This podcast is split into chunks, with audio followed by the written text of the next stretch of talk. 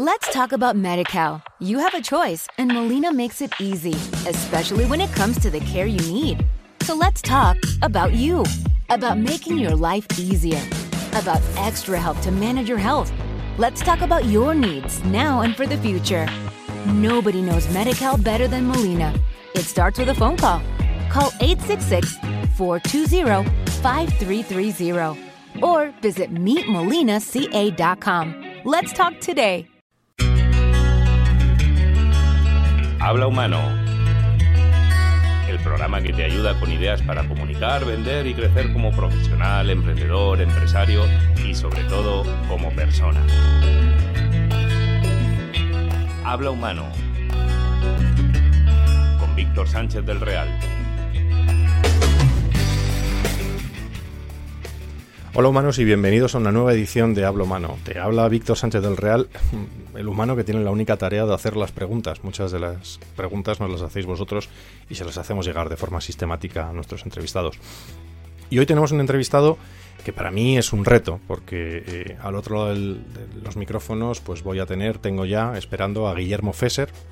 Guillermo Fesser le conoceréis, eh, Guillermo Fesser Pérez de Petinto que ya adivinaréis que es eh, el, locutor de radio, el creador, eh, algunos lo pueden definir como humorista, yo creo que es un creador nato, uno de los co-creadores de Goma Espuma, mm, que fue un concepto de radio, fue un concepto de entretenimiento, fue un concepto de crítica social, fue, fue yo creo, un chorro de, aire fresco durante tantos años en la radio, guionista, eh, director de cine con Cándida, eh, escritor de guiones, eh, pues como para El Milagro de Petinto o La Gran Aventura de Mortadelo y Filemón, y alguien pues que ha, que ha, que ha hecho doblaje de, de películas, ¿no? que ha incluso escrito sus libros, ¿no? que ha escrito libros, y hoy vamos a hablar con él concretamente de un pequeñito libro que ya hemos mencionado tangencialmente cuando entrevistamos hace unas semanas a Teresa Valcarce al, respecto de un personaje español del que hablaremos ahora en Estados Unidos. Y vamos a hablar sobre todo de, del libro que se llama Conoce a Bernardo de Galvez o No Bernardo de Galvez, que es un libro eh, que, ha escrito eh, Guillermo Fesser para explicar a los niños americanos que en el fondo de su historia, ahí en la trastienda de su historia, resulta que anda sorpresa había españoles. Así que vamos a aprovechar, no solamente para hablar de ese libro, sino hablar con Guillermo de cómo un español famoso y de éxito se va a Estados Unidos, empieza a arañar y se encuentra España. Hablamos ya con Guillermo Fesser.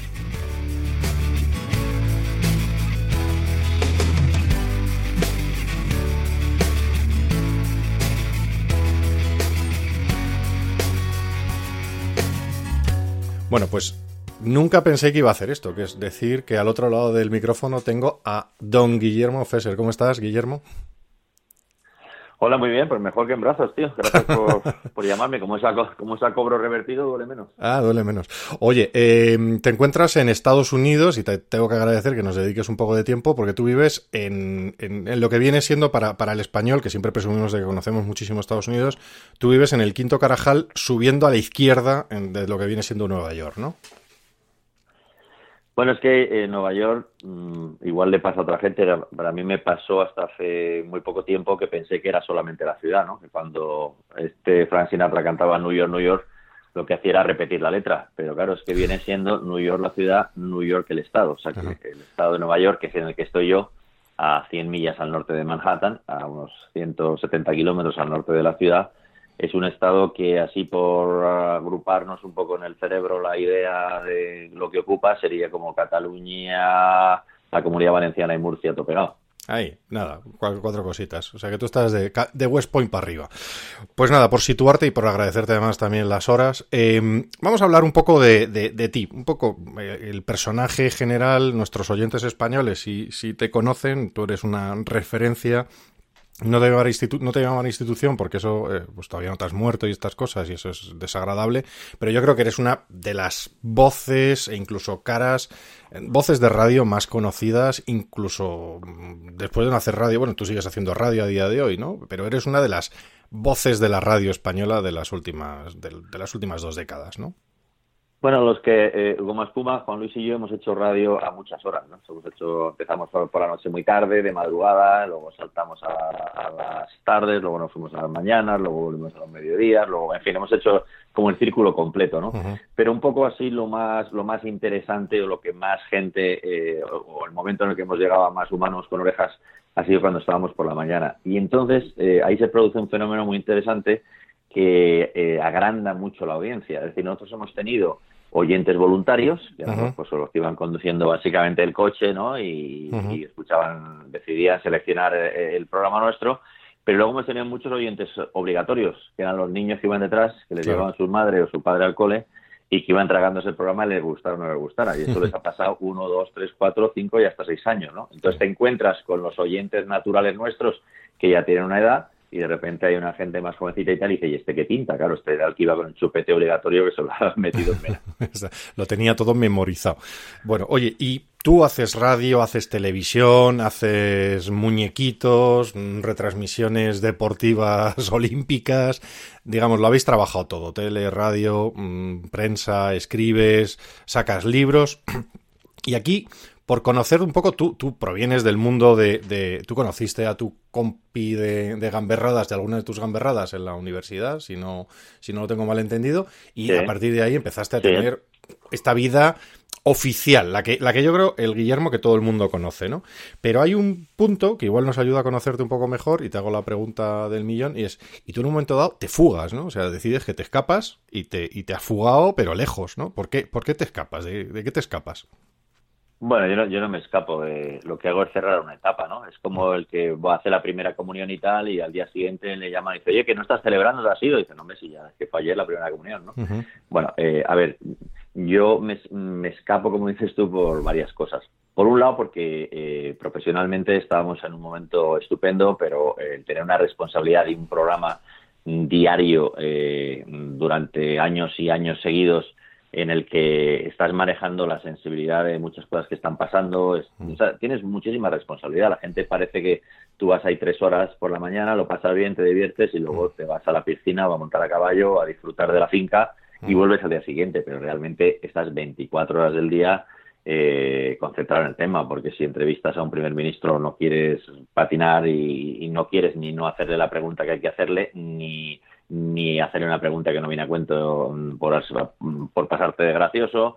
Eh, si viene un señor que ha escrito, una señora que ha escrito un libro, pues procuras leértelo o lo máximo que puedas para no hacerle preguntas tipo, sino preguntas sobre el libro.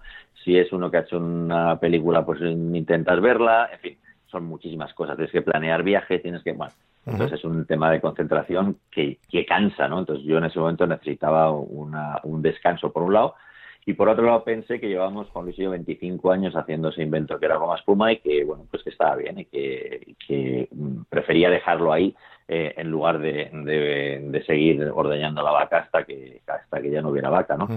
Pero mm, influye sobre, sobre todo la decisión, esto es una reflexión un poco posterior, pero la decisión fundamental es personal. Eh, yo estoy casado con una chica que es norteamericana, mis hijos son eh, de un lado y de otro, o sea, tengo hijos extranjeros. Entonces, eh, ellos se crían en España y vienen de vacaciones a Estados Unidos, pero creemos los dos firmemente que ellos también tienen que estar aquí y conocer su otra parte, ¿no? Y disfrutar de su familia, conocer su cultura. O sea, no es lo mismo irte de excursión en verano y, dar tres patadas a un balón de nieve a tal y practicar tres palabras estar viviendo, conviviendo, conociendo. Y entonces cuando llegó el momento del, del high school, de la, del bachillerato, pues decidimos dar el salto, ¿no? y, y, fue un tema, y fue un tema entre lo personal sobre todo y, y, luego porque profesionalmente coincidía en que bueno que ya habíamos hecho una etapa muy importante y tal y, apetecía un descanso que no sabíamos si iba a ser un descanso un prolongado o no y aquí estamos y la verdad es que la verdad es que está bien yo creo que el, el intentar reinventarte un poco de vez en cuando es buenísimo o sea muchas veces estás agobiado porque te tienes que mover de un sitio a otro pero el día que te mudas mm, dos días después de la mudanza dices oye ¿por qué no habré venido yo aquí antes? ¿dónde estaba yo antes de venir aquí? no oye y tú llegas allí y adoptas una posición intelectual muy interesante que es la de tú te conviertes en una especie para los españoles una especie de espía atento a las peculiaridades de aquel territorio, ¿no? Tus colaboraciones, yo cuando las escucho es, muy inteligente lo que haces porque adoptas esa posición, tú eres una especie de Washington Irving pero al revés y sin alhambra, ¿no? Te vas allí y empiezas a contar cosas, ¿no? De Peter, el vecino, o de, o de Donald, el presidente, ¿no? Tú ¿Eso es una, eso es una decisión o, sencillamente te sucede que te conviertes en una especie de observador? Vamos a decir, la pregunta hecha de otra manera, que siempre hago mal las preguntas, es, ¿tus vecinos saben que les espías? Eh, sí, sí, yo no, no, voy a, no voy a contar la vida de nadie sin decirle que voy a contar su vida, vamos, salvo que sea una cosa que escuchar en el tren de pasar la monja y tal, que no puedo localizarla, ¿no? pero pero sí sí saben que cuento que cuento sus historias hombre yo creo que es la misma técnica vamos a mm, si, si das la vuelta a todo y, y buscas goma espuma goma espuma realmente lo que hizo era fijarse en cosas en que prácticamente no se fija nadie o sea porque porque como estás tan acostumbrado a verlas no, te llama la atención lo que pasa es que cuando alguien las subraya pues de repente dices, anda, pues sí. O sea, la gente dice, ah, sí, ah, pues es verdad. Es verdad que pues cuando montas en el tío vivo pasa esto, porque todo el mundo ha montado una vez en el tío vivo, pero nadie le dado la importancia, ¿no? Entonces, quizás sea, eh, rectifico, quizás sea poner la importancia en el sitio donde menos la gente se esperaba que tú ibas a poner la importancia, ¿no? Por eso las super noticias que había en Puma a lo mejor eran ridículas. Y era que pues eso pues que conseguíamos ponernos una tirita en el dedo gordo tío después de unos grandes esfuerzos y tal porque Juan Luis había pillado con la puerta no eh, bueno pues es eso un poco es la mirada que traigo yo aquí. La ventaja que tengo es que al ser yo eh, extranjero por parte de padre y madre en este sitio pues claro, me llama la atención muchas cosas que a los de aquí no les llaman nada, ¿no? Entonces, me viene como subrayado de serie ya muchas cosas, ¿no? Y eso es lo que me facilitó en un principio eh, el libro que yo llamé A 100 millas de Manhattan y a partir de ahí, un poco cuando hice un retorno a, a, colaborar periodísticamente con medios de España, pues por ahí fue la línea, ¿no? Porque al final contar una historia de lo que hace Donald Trump pues la puede contar mucha gente y mucha gente mucho mejor que yo, porque sobre todo hay gente que le sigue, le persigue, mira, baja el Twitter, el no sé qué, y yo no estoy en eso, en todas cosas porque ni quiero ni me apetece. Eh, pero en cambio, el, estar metido en una bar aquí en un pueblo, pues me puede pasar a mí y a otra gente no. Entonces, yo creo que aprovecho el estar aquí para intentar contarle a la gente de allí mm, cómo funciona esto, ¿no? Más que las cosas que pasan, que se las cuenta otra gente, por qué creo, por qué creo yo que pasan las cosas. Que No quiere decir que yo lo sepa, pero, pero yo les doy mi opinión que es un pequeño mundo, con la peculiaridad más de que tú eres alguien que ha escrito y ha dirigido películas como Cándida o, ha escrito guiones o ha participado en guiones como el del Milagro de Petinto. Eso algo se le pega a uno, ¿no? yo creo que tu estilo es, es, es, es, bonito en el sentido de que trata las cosas con, con esa, esa sorpresa, ¿no? Pero que le das ese golpe también, ni siquiera de humor, sino de, de lo que te has dicho muy bien, ¿no? De sorpresa, de anda, si estaba ahí, anda, si. Claro, en las películas estoy harto de ver las películas que tienen, que no tienen vallas y cómo será que estos señores hacen para no pisarse el césped del uno al otro cuando cortan, ¿no? Esos pequeños detalles que hacen, que hacen una civilización. Oye, y tú llegas allí, te dedicas a contarlo aquello, a escribir tus libros, a seguir tus colaboraciones y te pones a excavar un día en el jardín y te encuentras con que debajo te encuentras de repente España, ¿no? Esto, mm, dicho así, le puede sonar a alguno como una barbaridad, pero es que España estaba allí, ¿no? Es un poco un descubrimiento que tú haces o tenías esa impresión antes de ir. Es un descubrimiento que, yo hago eh, en la dimensión tan grande eh, en la que España estaba aquí que yo ni podía sospecharlo. Eh, lo que sí ha ocurrido es que durante muchos años, cada vez que yo venía aquí, o por un verano, o por un año a pasarlo aquí, o a la Universidad de Los Ángeles, que me pasé otro año, tal, yo empezaba a ver o sea, yo nunca pensé que los españoles habían estado en Estados Unidos, que no, para nada. Sí, ya sabíamos que en el oeste, o sea, que si Texas había sido antes que Texas, México y antes que México, España, que si Florida y tal, y que si California, no sé qué. Pero nada más, pero no se me había ocurrido a mí que Oregón se llame Oregón porque un español vio que había orégano en uno de los ríos que descubrieron hace ya 300 años. ¿Sabes? Ni se me ocurrió a mí que el río Hudson se llamara río San Antonio 80 años antes que Hudson en el barco Medialuna navegara buscando una salida al Pacífico, ¿no? Entonces, eh, lo que yo sí veía era cositas que tenían que ver como con mi cultura y que digo, pero esto, pero nunca se me ocurrió esos puntitos que yo veía eh, eh, enlazarlos unos con otros para que saliera el dibujo de la presencia española en Estados Unidos, ¿no?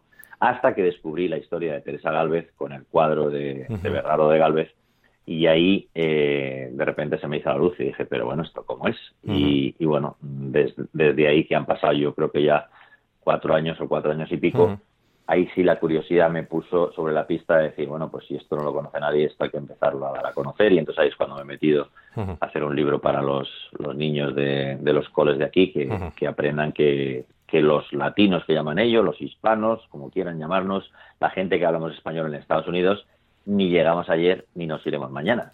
estamos aquí desde el principio y colaborando tanto o más que cualquier otra otra etnia, otro país o otra entidad.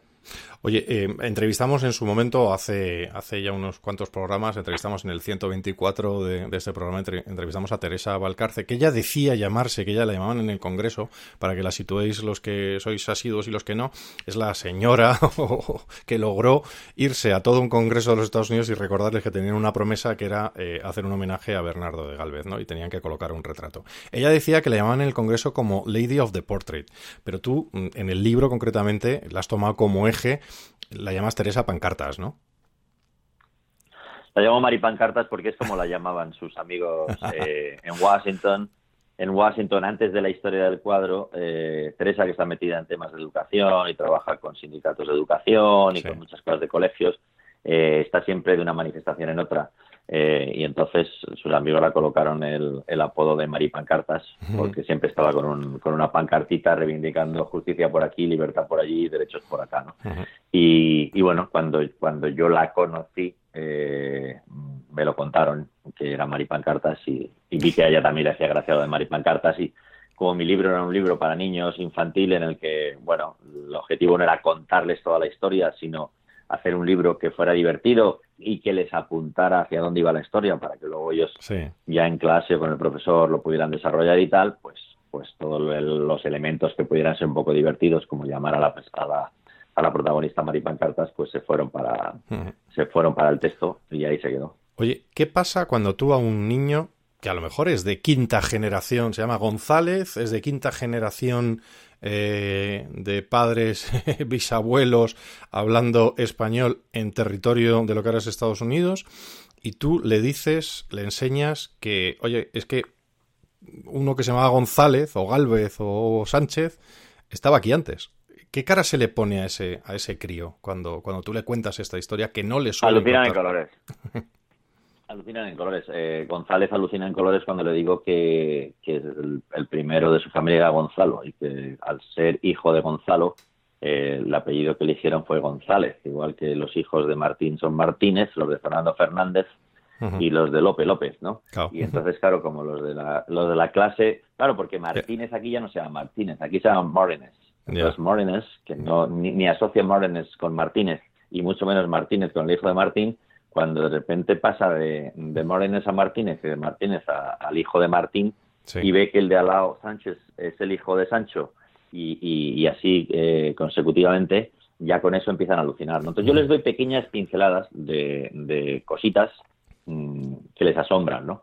Y luego ellos son los que ya a la, a la seño y tal, la tiran del, de la blusa y tal, señor, señor, que hay que leer el libro este, tal, no sé qué, a ver, tal y luego, como les he hecho una, una web también eh, que se llama conocegalvez.com, donde tienen un montón de historias, mm, no solo de los españoles, sino de la época y de cómo eran las cosas y tal, pues mm, bueno, pues se lo comen con patatas. La verdad es que yo estoy encantado de, mm, de, ver que hemos entrado, o sea, que la historia de España en Estados Unidos ha entrado de verdad en la escuela de Estados Unidos y ha entrado para quedarse, porque hay fascinación, no solamente yo voy a, los colegios y no son solamente los niños. Normalmente, cuando tú vas a una conferencia de estas, es el momento en el que el profesor dice: Viva Dios, existe Dios, que viene un pringao que se va a hacer cargo una hora de estas bestias peludas y yo me voy a poder tomar un bocata de mortadela o voy a poder mm, refrescarme en el jardín pero los profes en vez de escaparse mm, empiezan a escuchar y, se quedan también y se quedan igual con la boca abierta. Entonces, si es Gómez, esto es un movimiento.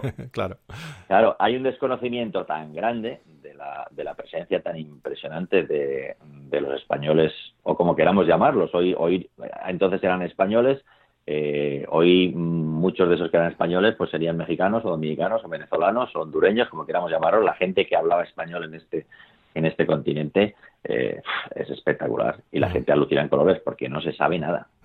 No, salvo que te hayas criado leyendo los, los, los, las novelas aquellas de El Coyote que, defendía a lo español en matando yanquis en eh, como era era como un, el zorro pero español difícilmente. Oye, y Bernardo de Galvez es, es la punta del iceberg, porque, claro, muy inteligentemente, eh, pues Teresa lo que se ha movido es el español digamos, al que le deben más los americanos. Hemos empezado, ha sido muy inteligente, yo creo, o espontáneo, puede ser, pero o, o, mera casualidad. Pero es el español al que más le deben los americanos, ¿no? Pero mm, espérate a que descubran Álvaro Núñez cabeza de vaca, ¿no? Así como vamos a hablar de, de cosas entretenidas y americanas.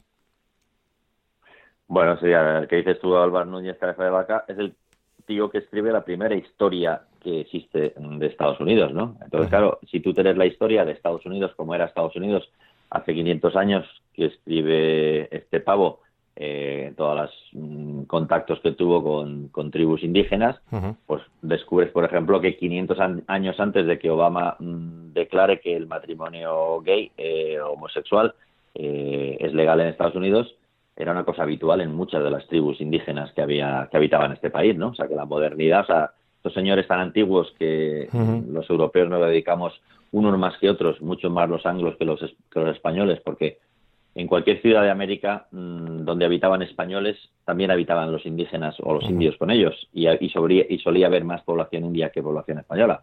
En cualquier población anglosajona de América eh, vivían solo los anglos, los indios vivían en otros lados en su, y solo había contactos para pegarse balazos. Entonces es, muy distinto la aproximación, que es otra historia. Se ha contado la historia de España como que los españoles hemos sido los malos, los conquistadores, los horribles o tal, y España ha hecho cosas horribles en el contexto histórico y han venido aquí muchos gañanes, pero se han hecho unas cosas maravillosas y se ha hecho pues lo mismo que, bueno, pues, eh, eh, o sea, a España se le tiene que poner en contexto igual que nosotros ponemos en contexto al Imperio Romano. Yo he crecido en España un lugar geográfico invadido por los romanos y, he crecido pensando que el acueducto de Segovia es una maravilla. Nunca he, crecido pensando que las legiones romanas... Las aguas opresoras. A, las, a, las, señoras a las señoras que vivían en, la, en las colinas de Cercedilla, que igual lo hicieron, ¿sabes lo que te digo? Entonces, eh, bueno, es un imperio, es un imperio con sus ventajas y sus desgracias, pero claro, los imperios eh, crean muchas cosas interesantísimas y no hay más que ver. La América donde está España para ver lo que ha creado ese imperio, ¿no? Pero bueno, pues eh, aparte de la aparte de la, de la de la visión solamente negativa, que lo negativo debe quedar ahí, pero hay que añadir lo positivo, pues también es súper interesante ver la cantidad de cosas que se han hecho. Y lo de Bernardo de Galvez no es que sea la punta del iceberg, es que Bernardo de Galvez, y yo por eso he elegido el personaje, eh, y por eso yo creo que entra en las escuelas, es que, es que es un personaje de Estados Unidos con nacionalidad estadounidense, tiene un señor con pasaporte azul, le ha llegado tarde la nacionalidad, se la ha dado Obama en el 2014, en vez de habérsela, habérsela dado el señor George Washington cuando fue el primer presidente. Pero bueno, en aquella época lo de las nacionalidades y tal tampoco era tan mm. importante ni se sabía muy bien lo que era eso. Eh, pero vamos, en cualquier caso, es, Verano de Galvez es un héroe de Estados Unidos que habla español. Entonces, claro, para la gente que habla español en Estados Unidos hoy, eh, para esta comunidad mm, latina perseguida y maldecida desde la Casa Blanca ahora mismo, pasando momentos muy trágicos y, y que por culpa de este señor Trump eh, mucha gente se atreve a mirarles de arriba abajo, pues claro, el que haya un héroe de Estados Unidos que hable español con el que se pueden identificar es muy fuerte. O sea, es que cambia totalmente la narrativa. No es lo mismo que tú seas siempre el villano y que hayas llegado hace dos días cruzando un río ilegalmente, que lleves aquí desde el principio y encima le hayas salvado el trasero a George ah, Washington. Porque así, así eso, eso sí que te lo puedo decir entrecomillado y todas las veces que quieras sin el ejército de, Bernardo de Galvez, formado por los latinos, los que hablábamos español, o como quieras llamarlo, los españoles, me da igual, sin el ejército latino de Bernardo de Galvez. Mezclado, además. Todavía estaría. Bueno, mezcla con indios y con, negros. o sea. Claro, los, habría africanos libres en, la, en el territorio español, mientras que en, Carolina del Sur estaban los pobres eh, a latigazos, como Punta Quinte, ¿no? Entonces, bueno, es otra historia. Pero quiero decir que sin ese ejército, o sea, sin los latinos en Estados Unidos, el, el, señor George Washington todavía estaría esperando a ganar la guerra. O sea, que le salvamos el trasero al señor George Washington. Y eso para un niño en una escuela que es latino y que puede haber eh, observado que se le mira a veces como si fuera ciudadano de segunda clase, es muy importante. Es muy importante tener héroes que se parecen a ti. Oye, es que estás, de hecho, estáis, los que estáis moviendo esto, y yo creo que es una tendencia que se ve cada vez más, ha hecho mucho. Por ejemplo, la Embajada de Estados Unidos en España está haciendo una labor desde hace cuatro o cinco años ya, a través de sus redes sociales impresionantes de establecer los lazos y toda la gestión de contenidos. Ya, ojalá le hicieran los ministerios españoles como lo está haciendo la Embajada de Estados Unidos en España. Eh, y lanzo ahí una puñalada a quien le caiga. Eh, pero tú estás, estamos descubriendo un continente, un continente que a lo mejor desapareció, pues eso, en el 98 hubo toda aquella campaña de Hearst y del amigo Pulitzer, pues había que destruir al enemigo, los americanos son expertos en, en, demonizar al enemigo un ratito antes de que nos peguemos con ellos o diez minutos después de haber empezado la guerra, ¿no? Y, fuimos el, fuimos los malos de, de, hace un siglo, ¿no? Entonces, claro, mm, esa campaña de destrucción, yo pongo un ejemplo muy tonto, la, la película del renacido. Parece como que están los tíos descubriendo aquello de un mundo salvaje y de repente hay una escena en la que el renacido pasa por unas ruinas de algo que lleva ahí a lo mejor 200 años, que es un, un, viejo convento o una vieja misión, visión española. Este, este redescubrimiento mm, de, eh, de esta América que hablaba español, como tú has dicho en algún momento, nos está pasando a los españoles y estamos recuperando ahí un poquito de anda, tú, venga, mira, codazo, mira el Bernardo, el Álvar Núñez, el no sé qué tal. ¿Está pasando también en Estados Unidos o, nos estamos dejando llevar por la emoción, como siempre, de campeones campeones? Bueno, eh, a ver, hay, hay dos, hay dos, hay muchas cosas, pero vamos a coger nada más que tres para no liarnos mucho. Una es eh, mm, qué es la comunidad eh, hispana o que habla español en Estados Unidos actualmente. Entonces, esa comunidad está fracturada fracturada y está fracturada eh, porque a la gente de, mm, la América Latina, de, Centroamérica, eh, se les ha vendido que los españoles éramos los malos y que gracias a Dios se han independizado, con lo cual no hay mucho cariño. Y los españoles eh, de España, que hasta ahora estaban en Estados Unidos y que está cambiando la tendencia, la tendencia está cambiando porque el español que había hasta hace poco en Estados Unidos venía de paso, o sea, le, mandaba a Telefónica, le mandaba al BBVA, tal, venía aquí tres años, hacía dinero, se volvía, no tenía ningún interés de crear comunidad. La crisis ha hecho que vengan otros españoles a integrarse, a crear comunidad, a quedarse, que sus hijos van a estar aquí ya y entonces quieren que sus hijos conserven la cultura. Ya hay otro, ya hay otro movimiento, ya hay, otro rollo, ¿no? Entonces, pero digo, la comunidad española eh, muchas veces se, le ha, se le ha metido en la cultura o en la historia o como, como en los valores que nos han inculcado por algún caso que los de Latinoamérica, los de Centroamérica son como de segunda clase, ¿no? O sea que nosotros somos los españoles buenos somos los nuestros, somos nosotros y tal y los otros son pues como yo qué sé, pues eh, un poco de estereotipos de más vagos y, menos, y menos interesantes. Y entonces ya vamos nosotros a Bogotá a decirles cómo se hacen las cosas, ya vamos nosotros a México a decirles cómo se hacen las cosas, ya vamos nosotros a, Nicaragua a contarles cómo se hacen las cosas. Entonces, claro, es eh, el, la idea preconcebida del español conquistador que tiene el mundo hispano que proviene de, de la América hispana, de, Centroamérica y de Latinoamérica, junto a un poco la soberbia que a veces trae el español que viene de España, como de que sí, sí, que Telemundo está muy bien y tal, la televisión Telemundo, pero eh, que ya te voy a decir yo los programas que hay que hacer porque vosotros, y dice, oye, pero si Telemundo lleva en este país, macho, 200 años, ¿qué me estás contando? O sea, algo... Bueno, entonces, eso gracias a que, a, que, que el español viene y se queda, esa tontería un poco se le está pasando, y yo creo que esto de que de, conocer mm, a la gente que hablábamos español, que sí, éramos españoles entonces, para mí es que lo de ya es españoles o venezolanos, o que me da igual, o sea, la mm. gente que tenemos, compartimos una cultura, una historia que efectivamente vino de España y luego se convirtió en muchas cosas, eh, pues esa gente, mm, con esta labor lo que estamos haciendo es quitarles un poco, sorprenderles a ellos mismos. O sea, yo he escuchado en, en conferencias que me ha tocado dar, eh, gente que ha alucinado y se han dado cuenta, oye, pero si Simón Bolívar, claro, esto no se podía, esto no se podía decir, o todavía a lo mejor no se puede decir en según qué círculo, pero vamos, es un héroe de medio pelo, macho, ¿sabes? Se parecía que es que el gran conquistador, pero bueno, si esta si este es un español traidor y encima es un pringao y tal, bueno, es que la historia es muy distinta de cómo nos lo han contado. O sea, Simón Bolívar tampoco es que era un personaje como para a ponerle en una estatua, desde mi punto de vista, o no sería yo el, que pusiera a Simón Bolívar en una estatua. ¿no? Entonces, bueno, pues yo creo que esa labor dentro del mundo español, mm, más que para que para reforzar que los españoles de España somos los mejores, que ojalá no ocurra eso, sino para para mm, reforzar a los a los que, hablan español que vienen de América Latina o, del, o de Centroamérica que no éramos tan malos y que éramos y que somos un poco o éramos un poco los mismos y que hemos contribuido a esto es muy buena y luego lo que lo que a mí me importa muchísimo más es eh, el mundo anglosajón. El mundo anglosajón sí que no se entera de nada claro porque Estados Unidos es un país en el que sí, habrá muchos hispanos y aquí la gente, porque en el 2060 eh, uno de cada cuatro estadounidenses eh, ha llegado de origen hispano, porque no sé qué, porque tal, porque los lectores, vale, vale, pero la realidad es que aquí tiene gente que viene del mundo hispano y gente que viene del mundo de, eh, Europa del Este y gente que viene del mundo judío y gente que viene de... y, y cada uno te vende su milonga al día siguiente, ¿no?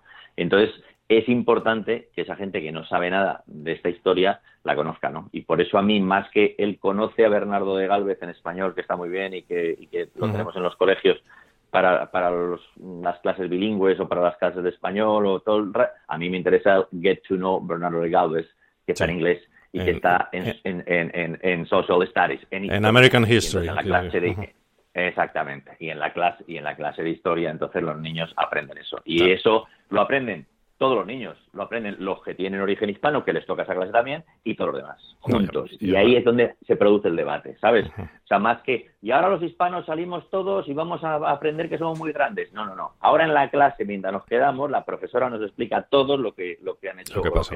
Eh, lo... que significa el mundo hispano en Estados Unidos, ¿no? Y entonces los hispanos sacan pecho y les viene muy bien, y los de al lado miran para atrás diciendo, pero este pringao, me jodas que este pringao... Y, es muy bueno. Está es muy, bueno. Yo, yo veo reacciones de niños que empiezan mirando al suelo apenados y terminan, macho, con, con el pecho henchido como un pavo de héroe de la clase. El Gómez mirando a O'Reilly y a Johansen, ¿no?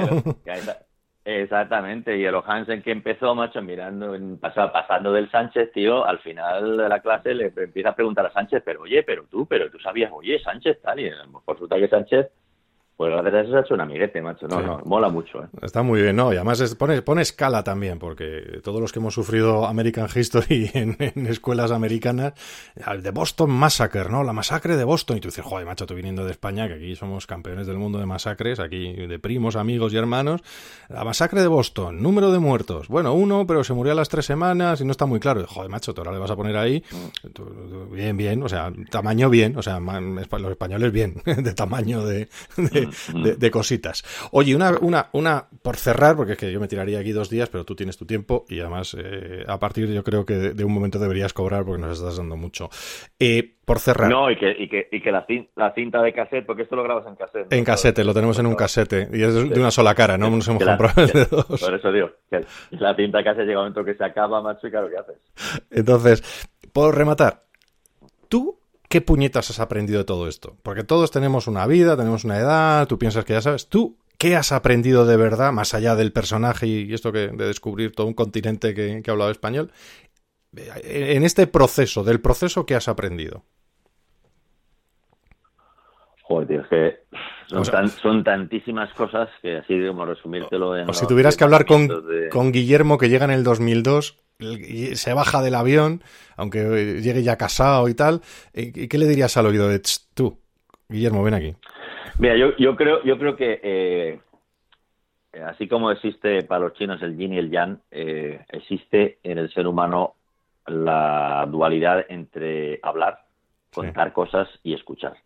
Eh, creo que en nuestro país, en España, tenemos más tendencia a utilizar la tecla de hablar que la, que la tecla de escuchar. Eh, me remito a cualquier programa de televisión donde haya dos o más contertulios.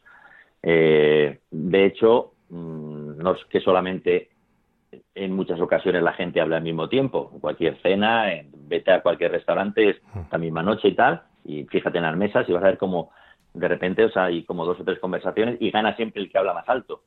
Y además, cuando termina de, de hablar el que habla más alto, si es un chiste, se ríen todos y tal, y entonces ya no hay nada más que comentar.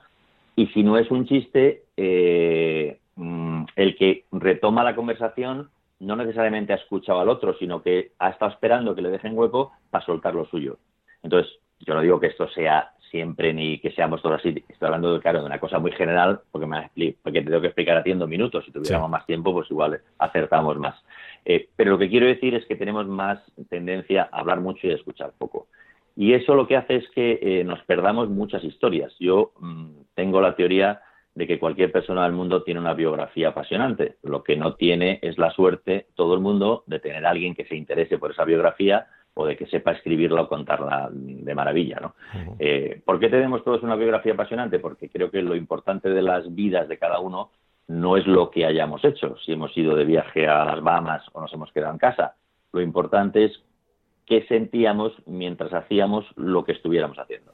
Eh, porque lo importante de las vidas son las emociones y por eso una película maravillosa puede ser eh, una guerra como la guerra de independencia americana con dos ejércitos enormes y 400.000 extras o una señora mayor que solo tiene un canario y se le muere el canario y es un drama espectacular porque vuelvo a decir las emociones internas es lo que es lo que mueve este mundo no bueno cualquier persona tiene una biografía eh, apasionante significa que cualquier persona te puede sorprender. Cuando tú hablas pues no dejas hablar a los demás y no te enteras de nada.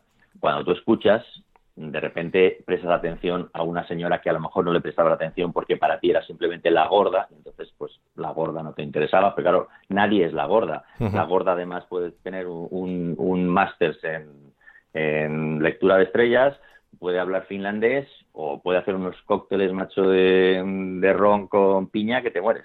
Eh, entonces, todos tenemos muchas facetas, ¿no? Y entonces tendemos, al, no escuchar, solo vemos los estereotipos, no vemos la otra, la otra cosa, nos perdemos mucho.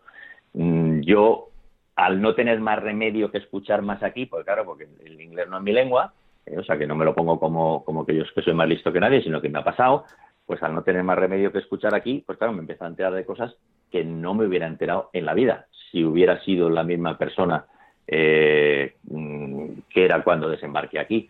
Y, es, y, es, y ese ejemplo mm, del escuchar y enterarme de cosas son las cosas de España que hoy enlazo. Es decir, eh, el que yo sepa que un señor que se llamaba Gómez es el que fundó la primera sinagoga de la ciudad de Manhattan. Claro, tú dices, españoles en Manhattan. Eh, ¿Cómo en Manhattan? Españoles, como he dicho antes, pues serán españoles, tío, serán en Arizona, serán en Colorado, en Manhattan. Tío, la ciudad mm, más importante del judaísmo eh, en el mundo actual, que es eh, la ciudad de Nueva York y concretamente la isla de Manhattan, pues resulta que la sinagoga más antigua la fundó un tío Gómez. ¿Y qué hace un, y qué hace un judío en, Manhattan? Eh, pues tío, ¿qué hace un judío en Manhattan? Porque los expulsan los reyes católicos. ¿Y dónde se van muchos? ¿Dónde está el enemigo? ¿Quién era el enemigo, macho? La pica de Flandes. Pues se van a Holanda, tío. Se van a Holanda para que no, para que no vengan a por ellos. ¿Y quiénes son los primeros que llegan a Nueva York? y la llaman Nuevo Ámsterdam. Exactamente, los holandeses. ¿Y quiénes traen los barcos? Pues los judíos, que son los que saben leer el cielo, son los que saben utilizar el instrumental y los que son negociantes, tío. Y entonces, claro, llegan a la de Manhattan y fundan la primera sinagoga. Bueno, pues todo ese tipo de cosas, si tú no estás atento, estás escuchando, yo puedo pasar por Manhattan 40.000 veces, 50.000 veces y no enterarme para nada. O si yo no voy mirando mm, por Manhattan con esos ojos abiertos, esa inquietud de ver esos puntos, pues tampoco me habría enterado que eh, en lo que se llama hoy Washington Heights, que es una parte donde vive hoy la comunidad dominicana, que la narrativa oficial te contará pues que los últimos en llegar a Manhattan son los dominicanos, pues porque ya primero llegaron los holandeses, luego llegaron los ingleses, luego llegaron los europeos del este, los italianos, y al final los dominicanos que están hoy en Washington Heights. Bueno, pues en Washington Heights eh, Broadway atraviesa atraviesa el barrio eh, pues si vas a la altura de la 167 te das cuenta que Broadway deja de llamarse eh, Broadway y se llama Juan Rodríguez Way de repente. Pues ¿por qué? Porque el primer tipo, el primer tipo no indígena, no nativo americano que vivió en la isla de Manhattan llegó de la República Dominicana y se llamaba Juan Rodríguez. Claro, qué distinto es explicarle, como me ha tocado a mí, a los niños de un colegio, eh, como llaman aquí, underprivileged, de un colegio sin ningún tipo de, de alegrías, por ponerlo de una manera llana, eh, y todos dominicanos, que en lugar de ser los últimos en llegar a la isla, son los primeros. Porque el primer tío que vivió en la isla de Manhattan, el primer emigrante que llegó a la isla de Manhattan, se llamaba Juan Rodríguez y era dominicano. Pues claro, ese, ese tipo de historias solo son si vas con la intención de escuchar, porque si yo llego aquí contando todo lo que ya sabía de España, pues todavía estaría, estaría hablando, pero claro, me hubiera aburrido a mí mismo y no hubiera aprendido nada nuevo, ¿no? Entonces yo creo que lo importante, mm, te puede gustar este sitio si vienes a Estados Unidos como si vas a China, te puede gustar más, te puede gustar menos, te puedes acoplar mejor, te puedes acoplar peor, pero lo que es cierto es que cuanto más escuches, más a gusto te vas a encontrar, porque más sorpresas te va a dar la vida y la vida, pues lo bonito de la vida, como digo, son las sorpresas, son las emociones. Y de repente te vas a encontrar pescando con un tipo que no pensabas jamás que hubieras estado metido en un río y sacando, como he sacado yo esta mañana antes de hablar contigo, un small bass, ¿no? Y, mira, mira, hay que presumir, tenías que sacarlo. Felizmente, del agua. Oye, pues muchísimas gracias, Guillermo. El tiempo pasa volando contigo en radio. A mí me quedo embobado escuchándote porque es una voz, es el poder de, tantos años de una voz, pero sobre todo la humildad de, que un, se fue de España Guillermo Fesser y, y aparecía ahí un españolito no muy conocido que descubrió un continente y debajo estaba España, ¿no? Es un poquito y precioso como lo has contado y sobre todo preciosa la tarea que estáis haciendo un montón de gente de, de, contar lo que debería ser obvio pero que, se había olvidado. Muchísimas gracias Guillermo por tu tiempo y sobre todo por lo que nos lo que nos has contado. Un abrazo muy fuerte Guillermo. Nada, un abrazo, un abrazo, gracias por tenerme y, lo importante de recuperar la historia no es para presumir de ella sino para disfrutarla, o sea que para eso estamos. Eh, yo lo que digo aquí a la gente es que tienen que descubrir su lado español y, está muy bien que de repente un jugador de fútbol americano saque el abanico de puntitos para quitarse el calor. de maravilla. Eso lo vamos a poner como foto del reportaje. Muchísimas gracias, Guillermo. Un abrazo. Hasta luego.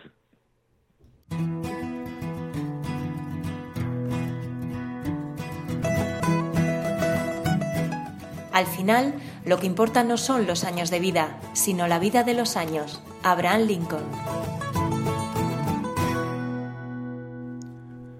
Bueno, humanos, pues impresionante la, la, charla que hemos tenido con Guillermo. Yo creo que el tiempo se nos ha pasado volando, nos hemos pasado de nuestro formato de tiempo habitual, pero yo creo que merece la pena escuchar eh, con la naturalidad y con la tranquilidad con la que Guillermo y con el humor con el que Guillermo está afrontando el hablar de un descubrimiento que él ha hecho, que estaba ahí, que le pasaba por debajo de la autopista famosa que habrás visto en miles de películas, pues resulta que debajo de esa autopista, esa carretera mítica de los Estados Unidos, pues pasa por encima un puente que está al lado de un sitio eh, donde crecía el orégano y alguien decidió que aquello se llamaba Oregón o se llama Colorado, una esquina eh, enorme de un continente, pues porque llegaron ahí unos españoles y dijeron, anda, si el río baja Colorado, o porque personajes como nosotros, que hablaban el mismo idioma, que hablaban la misma cultura que hablamos nosotros, hicieron grande un continente, hicieron grande un mundo y en este caso hicieron grande uno de los países más grandes de Estados Unidos y que tiene toda su peculiaridad y con todo el respeto y todo el cariño, eh, tiene su base en, parte en España y en otras muchas cosas que es los Estados Unidos de Norteamérica.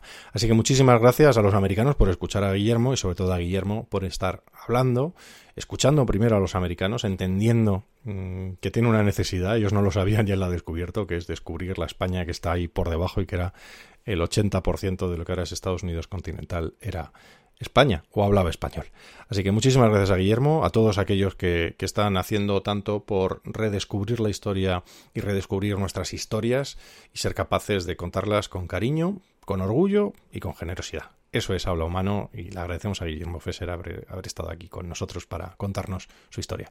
Muchas gracias humanos y de nuevo sabes que nos puedes seguir a través de las emisoras de radio que amablemente emiten este programa y también a través de nuestro podcast, bien directamente en hablahumano.com, la web del programa, o más cómodamente si eres de los más vaguillos, pues oye, te conectas al iTunes, te das una vez y ya se te bajan todos los programas de forma automática, los puedes ir escuchando en el cercanías o en el coche, también en iVoox y en cualquier plataforma. Básicamente estamos en todas las plataformas que sirven para escuchar podcasts en todo el mundo. Un abrazo y recuerda, si te ha gustado, envíaselo a un amigo que le pueda gustar. Un abrazo.